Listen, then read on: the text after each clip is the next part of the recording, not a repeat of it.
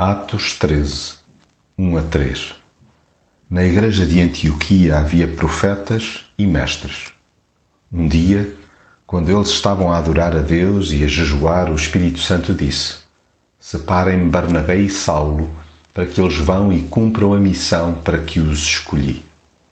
Eles então, depois de jejuarem e orarem, impuseram as mãos sobre Barnabé e Saulo e enviaram-nos.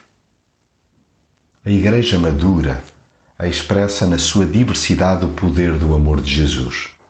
Nela se encontram vidas com um pano de fundo completamente distinto, unidas pela mensagem da cruz.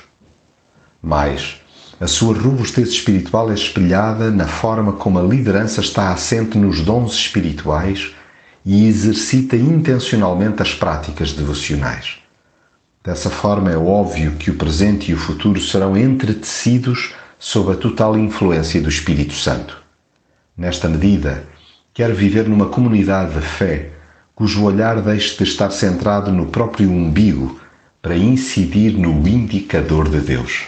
O que ele apontar será abraçado, permitindo que os melhores recursos sejam separados para a expansão do seu reino. Importa-me, sobretudo, que a sua vontade e o seu plano prevaleçam.